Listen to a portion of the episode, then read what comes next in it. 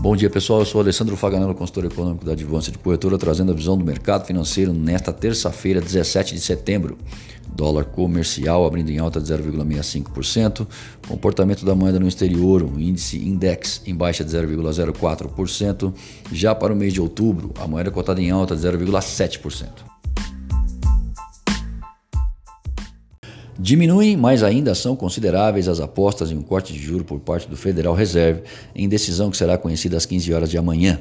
O ataque à refinaria de petróleo saudita ocorrido no último final de semana, que desencadeou uma elevação no preço da commodity próxima de 15% em um único dia, abriu a discussão sobre se o fato será capaz de pressionar a inflação americana no curto prazo, inibindo a ação do Fed.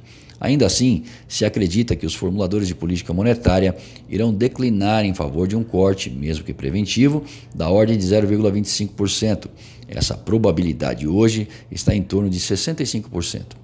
Essa é a visão dos mercados. Resta saber se o FONC está na mesma linha de pensamento diante de um quadro em que os consumidores norte-americanos parecem demonstrar confiança, com um mercado de trabalho que ainda sugere força, porém não na mesma intensidade vista tempos atrás.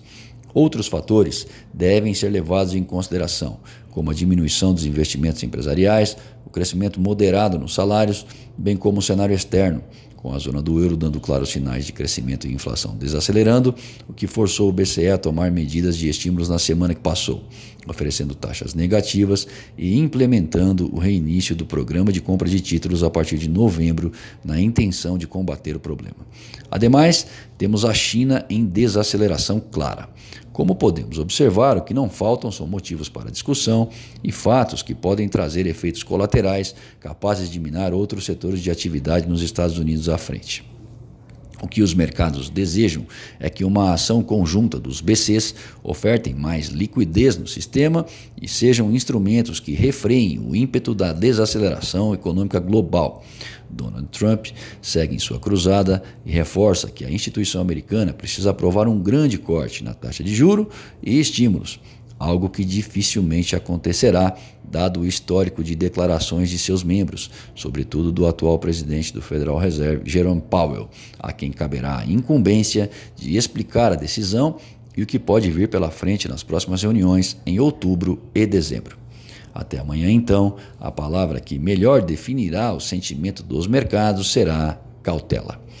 Na agenda americana, um dado importante vem para enriquecer o debate Trata-se da produção industrial, que em agosto se recuperou subindo 0,5% após queda de 0,4% em julho.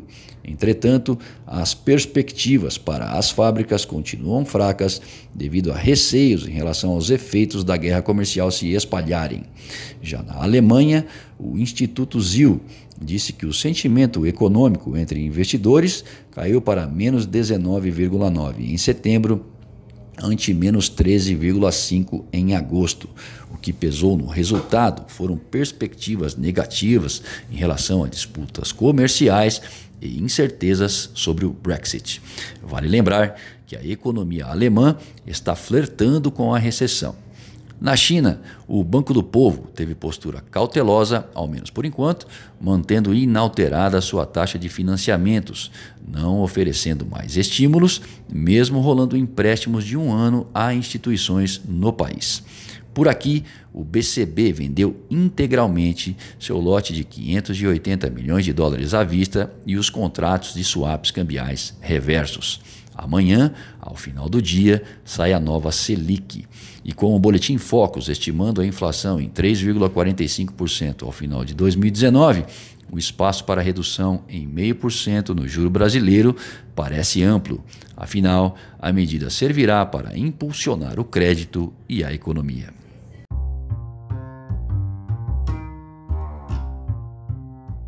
Acesse o panorama de mercado através do nosso site advancedecorretora.com.br. Fique bem informado e tome as melhores decisões.